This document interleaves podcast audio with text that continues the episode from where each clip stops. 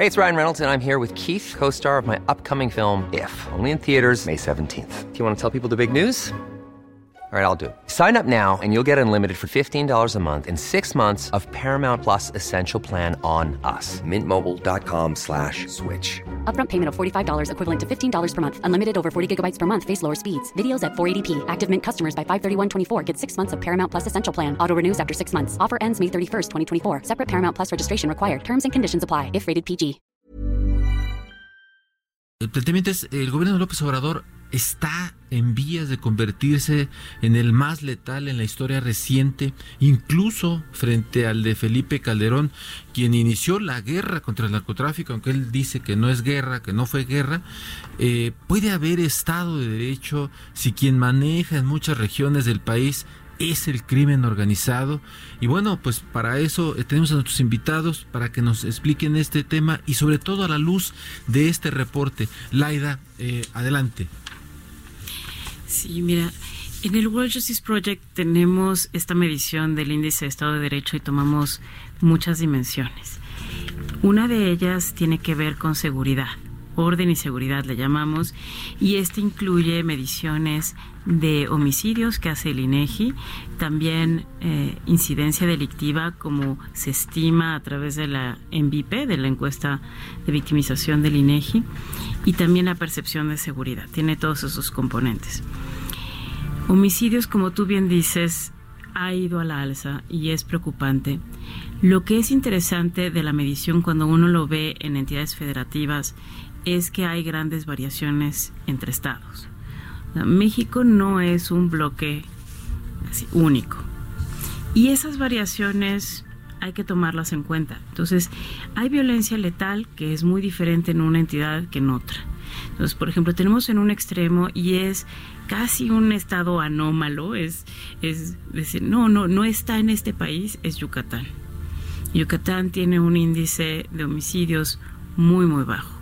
Y en el otro extremo tenemos cualquier cantidad de entidades federativas, pero, pero Yucatán se despega por completo. En delito patrimonial es muy diferente. O sea, hay entidades federativas que tienen altos homicidios y bajo eh, crimen de robos. Mm. Pero hay otras que tienen mucho robo y poco homicidio, como la Ciudad de México, por ejemplo. Entonces, hay que irle viendo. Y lo que es interesante de esto es que sí es un problema generalizado y de hecho en el índice lo que más jala hacia la baja el índice de Estado de Derecho en México para todos los estados es la falta de seguridad, la falta de orden y seguridad, que es lo que le llamamos, pero también la falta de justicia penal, que la vemos aparte. Una cosa es el crimen y otra es la respuesta al crimen, cómo lo lograste investigar, lograste llevar a tribunales a los presuntos responsables o no. Entonces, e, en eso es en donde más flaqueamos. Eh, Laida, tú hablabas de Yucatán como el estado que mejor evaluado, entre comillas, sale en este, en este índice. Y el peor evaluado es Guerrero. ¿Por qué Guerrero sale como el, el que tiene una, una calificación más baja? ¿Qué está pasando en Guerrero, por ejemplo? Bueno, en Guerrero es muy lamentable que hay una ausencia de casi todas las dimensiones. Hay poca fortaleza institucional. No nada más es un tema de homicidios, de robos, de falta de percepción de mucha inseguridad. Hay una gran debilidad en todos los aspectos. En todos los aspectos. Por ejemplo, no hay eh, acceso a la información pública, que es otro de los aspectos. Justicia civil, que también lo vemos. Justicia penal, en todo está bajo. Y, ahí es donde pues es muy preocupante. ¿Esto lo arregla una política nacional? Probablemente no. Entonces yo diría, aunque es un, problema generalizado y es un problema nacional, la política pública correctiva tendríamos que ver que es en gran parte local. Y además haya habido alternancias, ¿no? Sí. De partidos, pues, o sea, uno esperaría que quizá eso pudiera resolver eh, algunos de los problemas. No sé, David Ramírez de Garay, coordinador de seguridad de México, evalúa, ¿tú cómo, valoras este, este informe que hoy conocemos y eh, lo que nos introducía eh, Laida? Bueno, iría eh, de atrás para adelante y empezaría con el tema de, Guerrero, porque es un, es un tema muy, muy interesante. Guerrero, a pesar de que en este ejercicio que hizo el World Justice Project queda hasta abajo en la, en la clasificación, es un estado que el año pasado tuvo una reducción muy importante en la tasa de homicidios, tuvo una reducción de alrededor del 23%, solo superado por Baja California Sur, si bien, si bien recuerdo.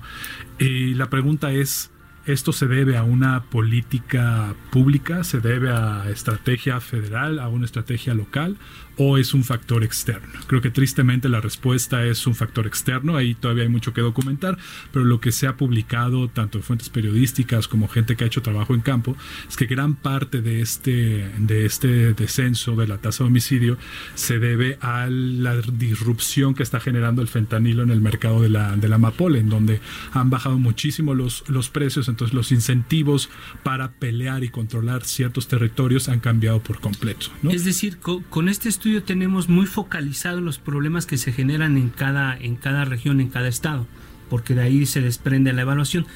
Pero yo les preguntaría a los dos, a Laira y a David, eh, este, el gobierno, la cuarta transformación, está cumpliendo un año de gestión. Esto es reflejo de lo que está pasando en la administración, esto corresponde a las acciones de gobierno o simplemente son cosas completamente separadas. ¿Influye o no influye en el resultado la gestión del gobierno federal? Esa es la pregunta que Sí, creo que Guerrero nuevamente es un, es un buen ejemplo, ¿no? Como ya, ya adelantaba. un mal ejemplo. es, un, es un mal ejemplo. es un buen ejemplo de lo malo. Exacto. Como ya adelantaba, es, este cambio importante no se lo podemos eh, anotar a una política de gobierno. Pero una pregunta sí queda pendiente. ¿Qué está haciendo el gobierno? ¿O va a hacer algo? ¿Lo tienen, en, lo tienen en el radar para aprovechar esta situación? Porque una cosa sí nos muestran los datos, que este descenso no es cosa extraña en Guerrero lo que, es, lo que siempre acompaña a este descenso es un incremento importante. Entonces, la gran pregunta sería, ¿el Estado, ya sea el gobierno, el gobierno actual o el estatal, están dispuestos, tienen el radar para hacer algo para aprovechar esta situación? No parece que sea así, porque, y ahí saltando a lo que nos deja ver el, el instrumento que acaban de publicar los colegas del World Justice Project, es que la política, lo que nosotros llamamos en México como política criminal, está totalmente desarticulado, simplemente no existe. ¿Qué es política criminal? Política criminal son básicamente las herramientas que tiene cualquier Estado para controlar el fenómeno criminal. ¿Y cuáles son? La prevención, el sistema carcelario, justicia, tanto en procuración como implementación de justicia, y las policías. Y estas herramientas tienen que trabajar de manera coordinada y de acuerdo a objetivos específicos. Esto a través de distintas mediciones, si el, índice de Estado de Derecho es una buena forma de, verlo, no pasa. Está totalmente desarticulado, varían mucho las capacidades, entonces eso es parte de la, de la explicación. Y si esto no cambia, si las cosas se mantienen igual, no se ve que por razones internas vaya a disminuir las tasas de, violencia. Laida, ¿querías comentar? Yo diría que ese instrumento es solo un instrumento más, no, no nos da las respuestas a todo y sobre todo yo lo veo más como un termómetro. Dice qué temperatura se tiene en un momento dado, pero no qué la causa. Entonces, eh, en realidad, atribuir a un a una eh, política pública sería un poco aventurado. O sea, sí, sí, podemos discutirlo porque podemos especularlo. Por ejemplo, en, el, en un extremo muy diferente puede estar eh, justicia penal. Justicia penal sale en primer lugar por segundo año consecutivo Querétaro que además es una medición que se corresponde con la evaluación que hace México Evalúa sobre implementación del sistema de justicia penal. Querétaro es un estado que llegó tarde a la implementación. Se empezó en este, esta administración con un año antes de que entrara en vigor en todo el territorio el sistema de justicia penal. Pero se pusieron eh, muy enfocados a lograrlo y ahora despuntan. Y es muy notorio lo que lo que es, lo diferente eh, de la expresión de implementación sobre el sistema de justicia penal. Ellos no están quejándose de la puerta giratoria, ellos están haciendo las cosas de una manera muy distinta y creo que cuando uno tiene un instrumento donde ve de las variaciones, vale la pena ver lo que está mal, pero también lo que está bien y qué lo podría estar explicando. Sí, porque en, en la presentación del documento es, dice algo más o menos así como que la violencia, la corrupción, la impunidad que afectan a millones de mexicanos son testimonio de la insuficiencia de mecanismos para garantizar el cumplimiento de las normas que lleven a una organización efectiva de la sociedad y el gobierno. Por eso venía la pregunta. En este, en este diagnóstico, ¿dónde queda el gobierno? ¿Dónde queda el gobierno? Porque a final de cuentas todo lo que ocurre tiene que ver con, políticas públicas o, modelos de justicia. Por, por ahí venía un poco la, la pregunta. Por ahí. Sí, pero no todo es el gobierno. Es decir, por ejemplo, en justicia penal es muy claro, no, no, no es una oferta que pueden dar los ciudadanos, no es una oferta que pueden entrar las empresas y ser un sustituto. Eso mm. es una política pública que corresponde enteramente al gobierno.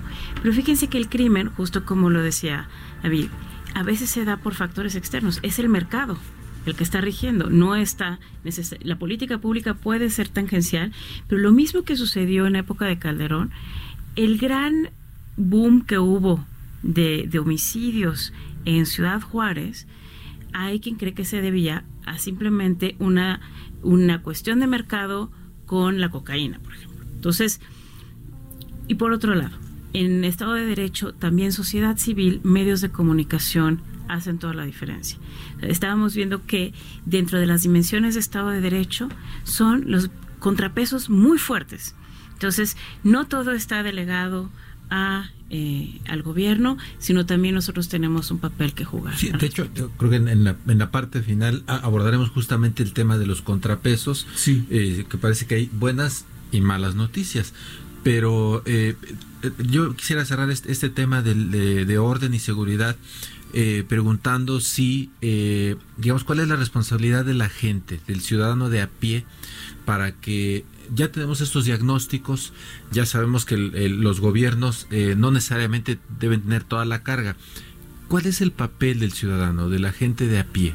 Y apuntalar nada más la pregunta en el sentido de que un puntito más o un puntito menos, pues la gente que está escuchándonos ahorita en su vehículo qué significa. O sea, no sé si sea mucho, sea poco.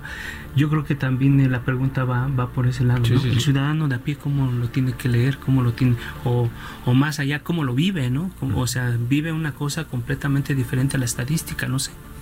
Yo creo que intentando responder a la, a la pregunta, el ciudadano de a pie tiene que recibir, tiene que ver este tipo de, herramientas que desde la sociedad civil estamos, estamos diseñando como una muestra del tipo de retos que implica el tema de seguridad. ¿A qué me refiero?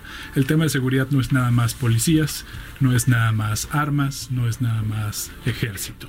Es también justicia, es que la justicia está vinculada con el trabajo policial, es que haya libertad de prensa, es que haya sociedad civil activa e involucrada en, el, tema, ¿no? Porque eso también ayuda a, romper las visiones paternalistas que no nos han, no nos han ayudado. Por ejemplo, el tema de uno de los resultados muy interesantes de este estudio fue el caso de, de Guanajuato.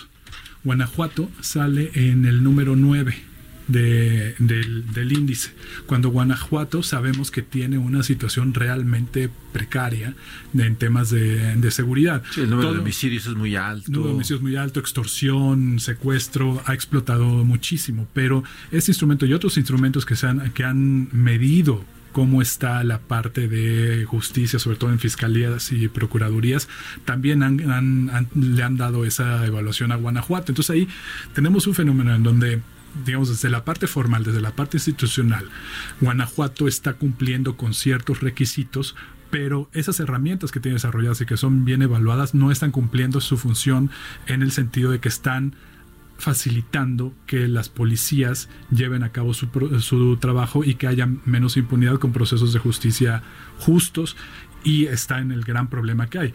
En este caso muy vinculado con un fenómeno también muy peculiar, muy regionalizado, que es el tema del, del huachicol en donde vemos que eh, la política frontal que tuvo el, gobierno en contra del, del, huachicol sí ayudó a reducir las tomas, al menos en datos oficiales, de eh, las tomas clandestinas entre 2018 y, 2000, y 2019. Los homicidios siguieron aumentando, aumentaron a una menor velocidad. pero siguieron aumentando. Donde ha habido un, incremento más preocupante es en otros delitos que no son tan fáciles de captar con la, con la estadística oficial, que es extorsión y, secuestro. Pero si vemos los, eh, las fuentes periodísticas, vemos que en casos de Celaya, Irapuato, es un problema. Creo que hace dos días hubo una noticia muy fuerte también de casos de extorsión en, en Celaya. Entonces ahí hay un problema y no está habiendo suficiente respuesta. Es decir, el control de daños que de los daños que puede generar una política frontal no se está asumiendo como tal, no hay una protección suficiente a los ciudadanos. Gracias, David. Uno de los factores que, que, evalúa el, este reporte, ya lo comentaba Jorge en la introducción, es el tema de la corrupción, la ausencia de corrupción. En esta materia, que se ha convertido en la bandera de la cuarta transformación, sobre todo el presidente López Obrador, ¿Ustedes cómo evaluarían lo hecho en la materia en este primer año de administración? Y si el combate a la corrupción ha sido selectivo, porque se coloca en una prisión preventiva a Rosario Robles y por el otro lado se exonera a un funcionario como Manuel Bartlett. ¿Cuál es su evaluación sobre este tema en particular? Laida, por favor. Mire, en esta ocasión el índice de Estado de Derecho en México está evaluando a las entidades federativas y la parte de lucha eh, contra la corrupción a nivel de entidad federativa. En unos cuantos meses vamos a sacar el índice global que mide a más de 120 países y ahí entonces sí vamos a evaluar cómo percibe la población los esfuerzos de la lucha anticorrupción a nivel federal. Entonces, ahorita, aunque se podría promediar a nivel nacional, en realidad estamos viendo entidades federativas. Y lo que vemos de nuevo es que también hay un tema de política local y percepción local acerca de la corrupción. Y hay entidades federativas que logran eh, convencer a, a sus ciudadanos, a los ciudadanos que viven en esas entidades, que están haciendo un buen trabajo para combatir la corrupción. ¿Qué es lo que vemos en el World Justice Project? Es sobre todo ejecutivos, los ejecutivos estatales son eh, el talón de Aquiles, siguen teniendo demasiado poder y además la corrupción que más está lacerando a México no es la mordida del policía de tránsito, es la corrupción de gran escala que hace la clase política y que además se lleva a toda la parte de obra pública, que es nada transparente. Contratos, concesiones, adjudicaciones. Sí, entonces desde licencias de construcción en las ciudades no está suficiente, no están blindadas para hacer procesos eh, exentos de corrupción. Entonces, ahí nos tenemos que enfocar mucho. O sea, si los ciudadanos están padeciendo que no pueden realizar ningún trámite, grande o pequeño, controlado por los ejecutivos estatales de, forma transparente y por la derecha, tenemos un gran problema. Es interesante cómo, por ejemplo, de este tema de la corrupción, eh, las entidades que digamos tienen la calificación más, más baja son la Ciudad de México, Chiapas, Guerrero, ¿no? Guerrero aparece. Sigue apareciendo Guerrero. Ajá, de nueva cuenta. Y luego eh, los mejor evaluados son aparece Querétaro, ¿no? Este aparece Zacatecas, aparece Guanajuato, ¿no? Aparece Guanajuato, Yucatán dentro de las mejor evaluadas. O sea, pareciera que sí eh, está como muy focalizado en ciertas regiones eh, la problemática general. Eh, David, ¿cómo lo, cómo lo valoras? Sí, el tema de, corrupción, eh, más allá de, poder decir si están siguiendo un criterio selectivo, yo pondría sobre la mesa el siguiente punto. ¿Está realmente eh, atacando a las raíces de la corrupción en términos de esta corrupción que ya mencionó eh, Laida, es la corrupción de todos los días eh, que enfrentan los ciudadanos, pero también está aparejada con la corrupción que hace posible la impunidad de todos los días. Y esa yo no veo que esté en la agenda del, del gobierno, al menos en acciones claras. ¿A qué me refiero? Estamos, planteo las siguientes preguntas, estamos viendo acciones concretas con resultados concretos de depuración de aparatos policiales, por ejemplo, a nivel pues estatal. No hay. Eh, a nivel federal, lo único que hubo fue desaparecer a la policía, a la policía federal, crear la Guardia Nacional bajo la esperanza y bajo la idea equivocada de que el ejército, por ser eh, pueblo eh, uniformado, no va a cometer corrupción, no va a cometer violaciones de derechos humanos y en dado caso de que tenga la tentación le vamos a dar algunos cursos para que lo evite. ¿no? Esa es una, una visión muy, muy lejana de la problemática real. Entonces no estamos viendo que eso se esté, se esté dando. De igual forma, estamos viendo acciones y con resultados en eh, procesos de depuración, por ejemplo, en fiscalías, en procuradurías, en, eh, con jueces. No, y esa es la corrupción que está alimentando de manera cotidiana a la, a la impunidad. Entonces, ojalá si se tratara de una acción frontal y convencida para ir en contra de la corrupción en sus distintos niveles, obviamente la corrupción de, alto, de alto rango, de, de, altos vuelos es muy importante, pero esta corrupción que hace imposible que uno pueda levantar una, una denuncia porque va a llegar, eh, el que tú estás denunciando va a llegar y va a dar un va a dar dinero y el Ministerio Público lo va a aceptar y entonces se van a voltear los cargos o se va a perder. El, el proceso es real y pasa y necesitamos que se, que se esté combatiendo. Eh, a mí me gustaría ligar esto que, que estás comentando, David, eh, justamente con el siguiente tema que tiene que ver con policías y ministerios públicos deficientes. Laida, ¿qué hacer para profesionalizarlos? Ante el fracaso de tantos intentos y visto desde lo local, como es este reporte que están presentando.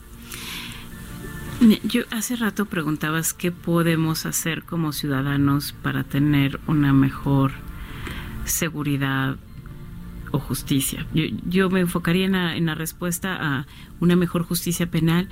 Yo sí empezaría por lo que acaba de decir David, que es combatir la corrupción en ministerios públicos y policías. Si no tenemos eso como punto de partida, no vamos a tener un sistema de justicia, pero tampoco un sistema de Estado de Derecho. Gracias, Laida. Eh, Jorge, hagamos una pausa y regresamos para, para seguir hablando del reporte. Vamos a hacer una pausa y volvemos. Gracias.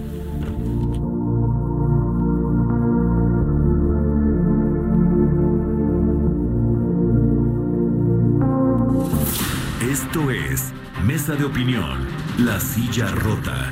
La polémica y el debate continúan después del corte. No te vayas.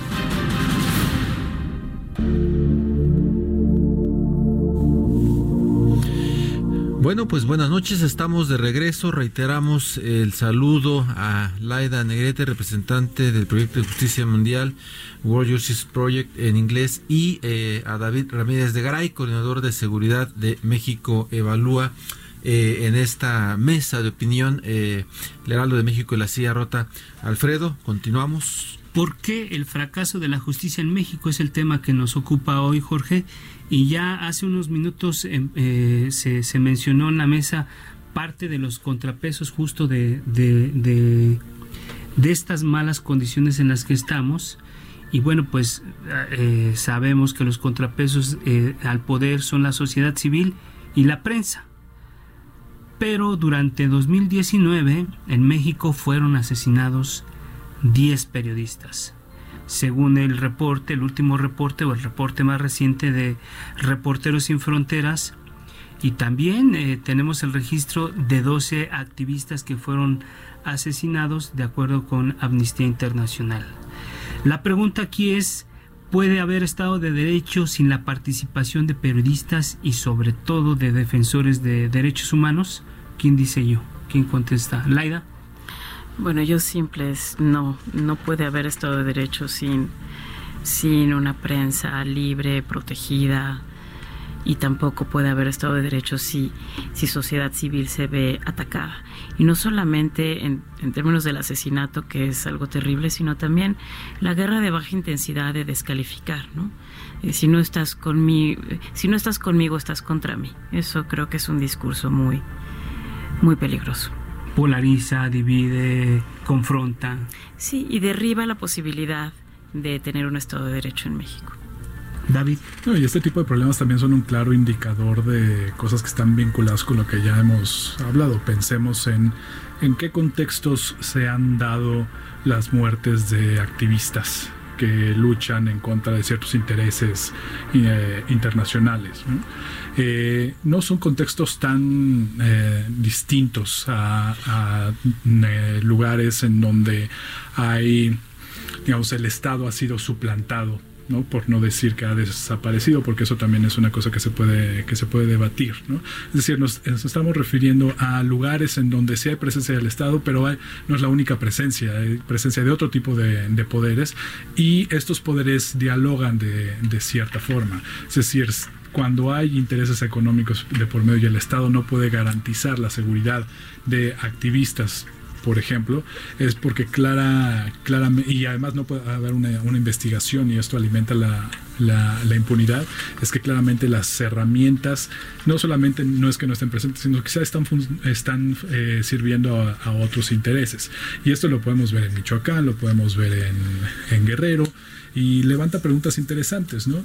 Eh, si por un lado necesitamos obviamente que el Estado recupere el control de ciertos territorios, pensemos en algunas zonas de Michoacán, en algunas zonas de, Guerrero, pero insisto, una vez que se recupere el control, ¿qué va a pasar? Es decir, no es, no es nada más el tema de ejército, no es nada más el tema de, de, policías, de, fierros, de armas. También se necesita hacer política pública, pero eso es una parte muy complicada porque imagínense lo que se necesita, lo que se necesitaría en términos de política pública para poder rescatar una comunidad que ha estado económicamente deprimida y olvidada de, la influencia del, Estado en Guerrero o en, Michoacán, el grado de rezago que se ha acumulado, la falta de oportunidades que hay entre la población es, es, enorme. Entonces es una, una gran pregunta que no, no solamente esta administración, las administraciones anteriores también han quedado muy cortas a la hora de responderla. Sí, ahora aquí lo, interesante del, del, asunto es que eh, vaya, tenemos estos estudios, ¿no? Esta traducción de, de, las cifras, de los datos, eh, lo tenemos focalizado estado por estado y yo creo que a veces hasta de manera más eh, micro eh, ¿por qué no se resuelve? ¿Por qué siempre vemos a los mismos estados en la cola de, todos los temas, sea corrupción, sea justicia penal, sea justicia civil? Siempre los vemos en la cola y los que siempre van eh, a la cabeza los mantenemos ahí. ¿Hay una decisión de Estado, de la misma sociedad, de mantener este este estatus de las, de las cosas, Laida? Yo creo que justamente porque incluso en justicia penal hay enormes variaciones entre entidades federativas, eso es lo que nos debe de dar esperanza. Y no solamente eso, sino que hemos visto movimientos dentro de las entidades federativas mismas. Por ejemplo, te voy a dar un... En Coahuila ha tenido crisis de seguridad y de justicia de muchos tipos pero de repente se ponen las pilas y hacen unidades de investigación en homicidios que se vuelven muy competentes, muy profesionales. Y de repente empiezan a traducirse en mejores datos estadísticos. Y entonces alcanza uno a ver en un par de años un movimiento en la estadística que podría estar asociado a esta política pública. Entonces, sí creo que hay posible, y eso es lo que a mí me tiene aquí, porque si no, ¿para qué estudiar esto si no hay remedio? Uno puede mover a estas instituciones en dos, cuatro años. Lo que hay que tener muy claro es por dónde empezar y qué pedir. Y cuando preguntabas, ¿qué puede hacer un ciudadano? Tú, Alfredo, ¿qué puede hacer un ciudadano común? Bueno, yo quiero echarme la bolita a mí. ¿Qué puede hacer la sociedad civil? Creo que tenemos que aclarar muy bien la demanda de política pública que vamos a exigir de los gobiernos locales y del gobierno federal. Un poco en este sentido la misma pregunta es, eh, tenemos muchos diagnósticos, o sea, cada, cada, este reporte se conoce cada año, se, se conocen estos diagnósticos. ¿Cómo hacer que estos diagnósticos incidan en las políticas públicas? Porque la mayoría de los estudios o análisis que hacen que vienen de la sociedad civil, la mayoría terminan siendo una especie de llamados a misa. O sea, no es, un, no es forzoso que los gobiernos los atiendan. ¿Cómo hacer que esto incida en decisiones de gobierno? Uno, y quiero hacer un paréntesis, Laida, ahorita que nos respondas, nos dices dónde la gente puede conocer el reporte completo, porque yo creo que es importante que si son las 32 entidades sepan dónde pueden revisar, porque veo que el reporte trae como estado por estado en diagnóstico y en, en los ocho en los ocho tópicos que, que, que analizan. Pero bueno, ahí te lo dejo, las dos cosas, para que nos digas dónde y cómo hacer que esto incida en las políticas públicas. Sí, el estudio de World Justice Project está descargable en www.worldjusticeproject.org y bueno, gratuitamente hay dos versiones, una corta y una larga. Eh, me gusta mucho la cortita porque viene por temas en lugar de por entidad federativa, entonces ayuda a comparar siempre cómo están las entidades federativas en cada tema. ¿Qué podemos pedir como ciudadanos en términos de política pública? Es cierto, tenemos una medición y a veces nos pasa nosotros como analistas que vemos el problema, pero no siempre estudiar el problema a profundidad te da la clave perfecta de cuál es la solución a ese problema. O sea, si el problema a veces es un tema de mercado, instruye, pero cuando dice, bueno, ¿qué política pública le vamos a exigir al gobernador implementar en este caso? En una política de reducción de homicidios no lo tenemos tan articulado. Yo creo que tenemos que ser autocríticos y las, y las organizaciones de sociedad civil hace varios años exigieron algo que llamamos juicios orales en términos muy eh, laxos, que es el sistema acusatorio, y nos lo concedieron. Pero no era, no era la política pública que nos iba a arreglar todo.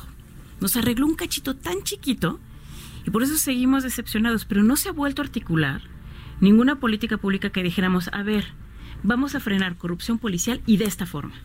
No está claro todavía. Entonces, ese es el trabajo que tenemos que hacer todavía como sociedad civil, yo creo.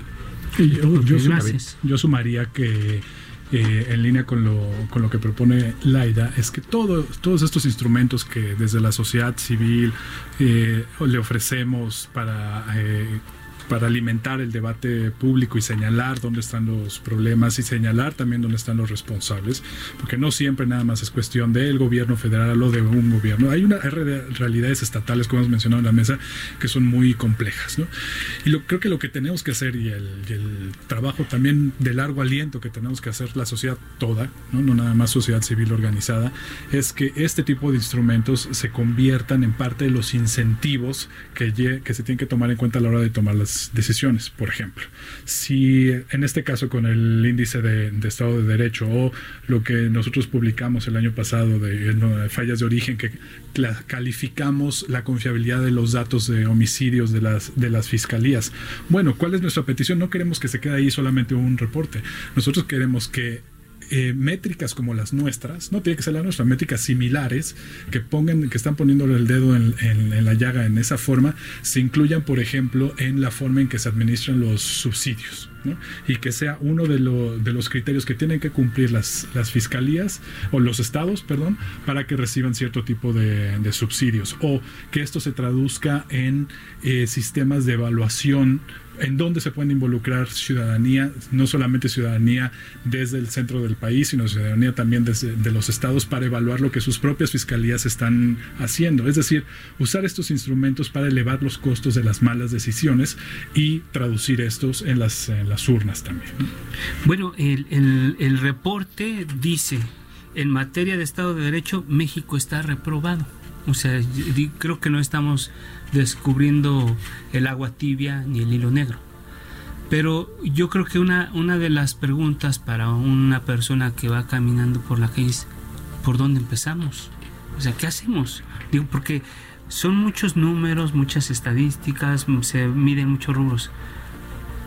¿Qué, por, dónde, ¿Por dónde empezamos para salir de, de, de la reprobación que tenemos a nivel internacional? México está reprobado cómo empezamos la idea. ¿Dónde, qué, hacemos? ¿Por dónde no puede ser tan desesperanzador esto, ¿no? Si yo tuviera que empezar por un lugar, empezaría por la parte de justicia penal, en la parte de investigación criminal. Fortalecer las pesquisas que de quién cometió el delito y tener una aproximación científica a ello y no es nada más el sí es a ellos, o sea, no es nada más ¿A quién le toca? ¿A quién le toca? Le toca a, procuradurías y fiscalías en las entidades federativas principalmente, pero también fíjense que en el World Justice Project estamos viendo que tendría que jugar un papel muy importante también la policía.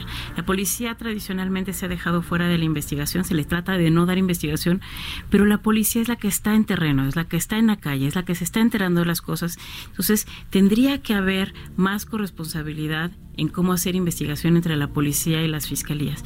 Y empezaría por ahí, por la investigación criminal, con controles porque están ahora plagados de corrupción. no puede haber investigación imparcial si está, si a todo el mundo lo extorsionan y está a la venta la justicia. Yo empezaría por ahí, porque además la gente no se equivoca. Nosotros le preguntamos a casi 26 mil personas y lo que más baja su calidad en temas de vivir en este país es seguridad y justicia penal. Empecemos por ahí. y dotarle mucha tecnología, ¿no? Como tú dices, o sea, saber quién tomó esa foto, cómo la tomó, de dónde la sacó, este, o sea, sí tecnificar mucho para saber y darle y tener digamos el rastro completo de la investigación que se está haciendo. Y es también trabajo de escritorio, es de dónde fluyeron los capitales. Bueno, para empezar, yo creo que tendría que ser, vamos a educar a los policías, porque para empezar el tema, el, el, el primero que llega a la escena del crimen, del robo, del asesinato, es el policía que pues un poco con sobrepeso, ahí con uniforme, puede caminar, es el primero que llega. Hay que empezar por eso, David, no sé tú cómo lo estés viendo. Yo agregaría dos puntos de partida más. El primero es quizá una batalla más discursiva, narrativa, que no se ha logrado zanjar, que es la aproximación punitiva no está funcionando en los distintos aspectos en donde ésta se materializa. Drogas es un claro ejemplo, prisión preventiva es otro claro, claro ejemplo. Esto no está funcionando. Pensar que se va a solucionar el crimen, como ahora se mencionó con el tema del feminicidio, de, para mejorar la, para acabar con la impunidad en el caso de feminicidio y violencia contra las mujeres, quitemos la categoría de feminicidio, pero subamos la, la, pena. Eso se dijo el secuestro hace unos cuantos años y vean cómo estamos con el secuestro. Eso no está funcionando y no es y no es de contentillo, está ampliamente documentado. Pero ¿por qué tiene tanto éxito esto? Porque es una narrativa muy atractiva y que no, se, y, no y que nosotros no hemos podido la sociedad civil en su conjunto no ha podido todavía eh, eh, articular una narrativa lo suficientemente atractiva que rivalice con esto porque los datos los tenemos de, nuestro lado ese no es el problema. Es que es muy exitoso el populismo judicial no este... todo eso pero pero yo creo que eh, lo que dicen acá es clave porque cada que ocurre un asunto relevante o como le llaman en las procuradurías como el caso de esta niña Ingrid que fue desollada por, su pareja, en este momento el debate es si se debieron o no publicar las, las fotografías. Creo que ese es un debate bizantino. Entiendo que tendrá que regularse el tema de, o no regularse, ¿no? Más bien autorregularse los medios si deciden o no publicar ese tipo de cosas. Pero otra vez, el problema no es el mensajero, el problema está de origen, por qué ocurren esas cosas y qué tanta impunidad puede haber a partir de un crimen de esta naturaleza. Yo creo que ahí, ahí es donde tenemos que enfocarnos más que en la cosa superficial. No sé, eh, Jorge, hace rato platicábamos un poco del tema y creo que el debate tiene que ser más profundo e irse al origen. ¿eh? si el origen es la falta de capacidad de los policías, pues creo que ahí está el problema. Sí, ir, al, y, ir al origen, a lo profundo, eh, puede, puede sonar algo muy complicado, pero hay muchos, muchos puntos en donde se puede empezar y ahí agregaría un, un tercero. Una de las grandes deudas del, del país es que la justicia ha estado totalmente alejada de la dimensión local. De la realidad de la dimensión local. O sea, ¿cuál es la, la, posibilidad de zanjar de manera no violenta y de manera efectiva y que haya justicia cuando hay un problema entre vecinos? No la hay, no la hay. Lo, usual es quien tiene más acceso a ciertas personas, a ciertos recursos, etcétera. Es lo que se llama justicia cotidiana, por ejemplo. Estamos totalmente desprotegidos a dimensión local y eso es uno de los puntos de partida que, generan muchísimas cosas. Bueno, pues eh, creo que para terminar la, conversación, eh, tenemos un minutito nada más para una, una conclusión final. Eh, Laida y luego David. yo creo que como ciudadanos tenemos que poder decir más allá de esto no, es que sí. Yo me iría con eso. No nada más vamos a decir esto no funciona, sino que sí queremos, que sí promete, eh, sobre todo en temas de justicia penal y de reducción de la impunidad, creo que ya podríamos articular algo. Muchísimas gracias, Laida. David. Sí, exactamente. Creo que a lo largo de estos años hemos acumulado muchísima experiencia, muchísima información. Ahora lo que nos toca es traducir esto en mensajes claros y que haya receptores del otro lado que estén dispuestos a llevar esto a cabo desde lo local, evitar, la, evitar eh, revictimizar eh, los casos como lo que pasó eh, en, esta, en, en, esta semana y que haya controles serios para dar a las víctimas el lugar que se merecen y no evitar que estas tragedias se repitan. Gracias David Ramírez, gracias Laida Negrete, gracias por estar con nosotros esta noche. Se nos va volando el tiempo y quisiéramos quedarnos otro rato acá, pero bueno, llegamos al fin de esta, de esta parte de la mesa de opinión, Jorge, y tú traías otra cosa en la que vamos a hablar. Cuéntanos. Muchísimas gracias por, por esta conversación eh, de estos temas que deben interesarnos a todos. Y ahora quisiéramos abordar un tema eh, y para eso, bueno, eh, invitamos aquí a, mi compañero reportero de la silla rota para que nos, nos venga a platicar acerca de el asunto de la UNAM. en la silla rota hemos dado seguimiento a la crisis en la, en la Universidad Nacional el 12 de noviembre fue un día clave en el conflicto. Marco Antonio Martínez, reportero de la Sierra Rota, platícanos en qué estamos parados el día de, hoy eh, en, el, conflicto de la, de la, Universidad Nacional. Claro que sí, buenas noches eh, a todos. Pues este conflicto ya suma tres meses en dos de sus planteles, que es Facultad de Filosofía y Letras y la Prepa 9, y en otros ha sido alterno. Llegaron a ser 16. Llegaron a ser 16. 16 planteles. Y, ahorita, eh, bueno, algunas eh, hacen paro de un día. La Prepa 8 eh, tuvo un caso inédito porque levantó el martes y en la, en la tarde otra vez había paro. Hoy tuvieron un paro de cuatro horas en donde hubo una asamblea para explicar temas de género. pero en efecto la fecha clave es el 12 porque es el primer paro en la Prepa 9 y bueno, lo que eh, detona... ¿Qué fue lo que llevó eso exactamente? ¿Cuál fue el tema? Y porque creo que tiene que ver un poco con la mesa que hemos estado conversando en los últimos minutos. Gracias. Eh, lo que detona este, este paro en Prepa 9 pues es el tema de violencia de género. Eh, aunque los chicos han sido algo renuentes, sobre todo las chicas, sabemos que hay cuatro casos focalizados de maestros que han eh, pues acosado a las, a las niñas porque hay que recordar que ahí en su mayoría son menores de edad. Eh, hay un caso muy famoso de un profesor de educación física que grababa eh, en la alberca eh, a las, a las adolescentes con unos, un dispositivo de unos lentes, ¿no? Entonces nadie sabía. y de hecho se dice que es parte de los destrozos, que cuando entran los chicos, lo primero que hacen es buscar los lentes, ¿no? Pero hay otros casos también, dicen que hay un maestro de matemáticas que les pedía a ellas ir de falda de manera obligatoria. Eh, y hay otros que, bueno, les pedían 50, 100 pesos por una décima de punto. También eh, ya eh, cuando ellos hablan un poco más, dicen que el 12, que ya era la tercera vez que presentaban este pliego petitorio para sancionar, el 12 de noviembre, para sancionar a los señalados, también ocurrió que un grupo de alumnos eh, publicó fotos de compañeras de, estos packs que se llaman, ¿no? Y que eso fue lo que también detonó que ese día, porque ese día en realidad solo se había fijado un paro de 48 horas, pero cuando esto ocurre, ellas se, digamos que se hartan y deciden tomar la escuela. Luego se suma la Facultad de Filosofía que tiene unos problemas similares.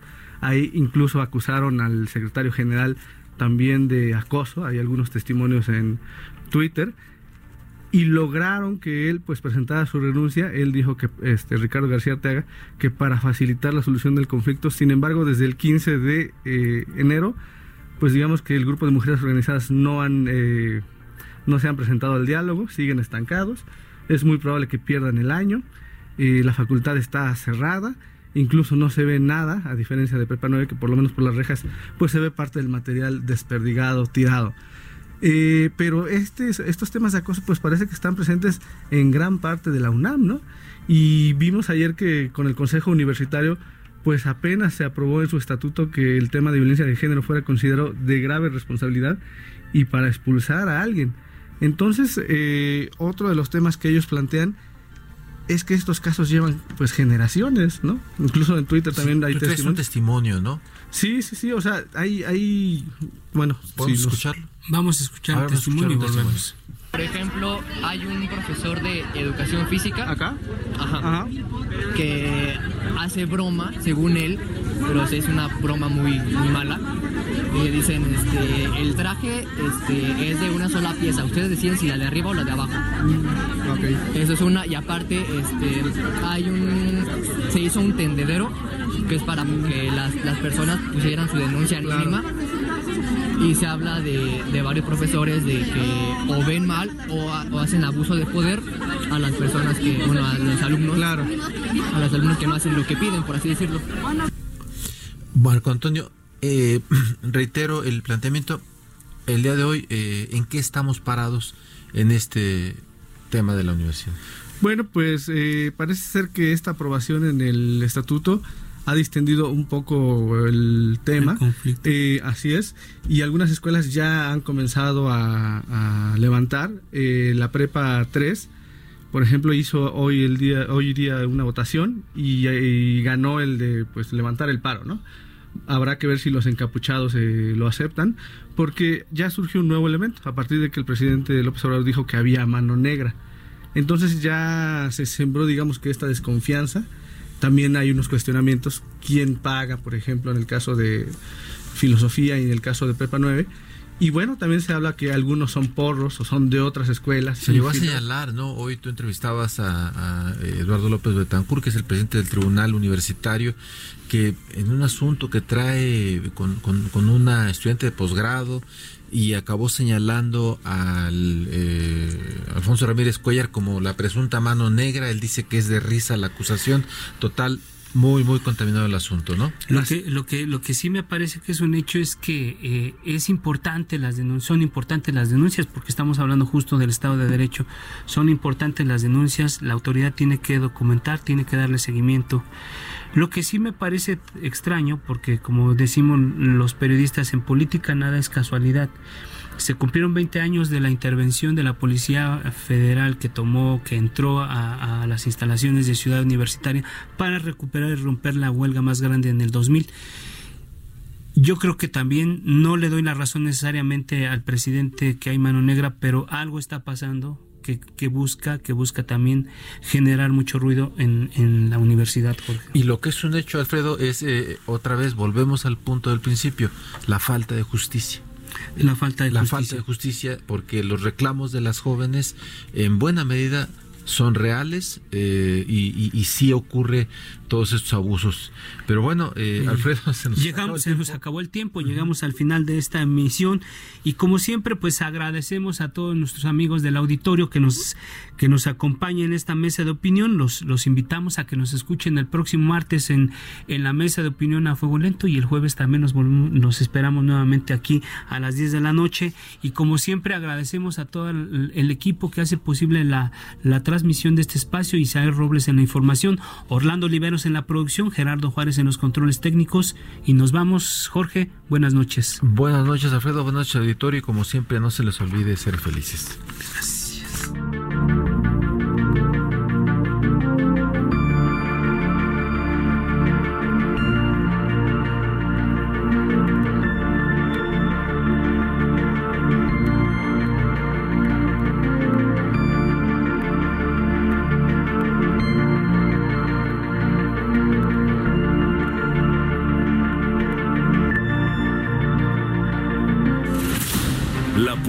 Por hoy ha terminado. Te espera el próximo jueves para que, junto con los expertos, analicemos la noticia y a sus protagonistas. Esto fue El Heraldo, la silla rota, por El Heraldo Radio, con la H que sí suena. Hasta entonces. Escucha la H, Heraldo Radio.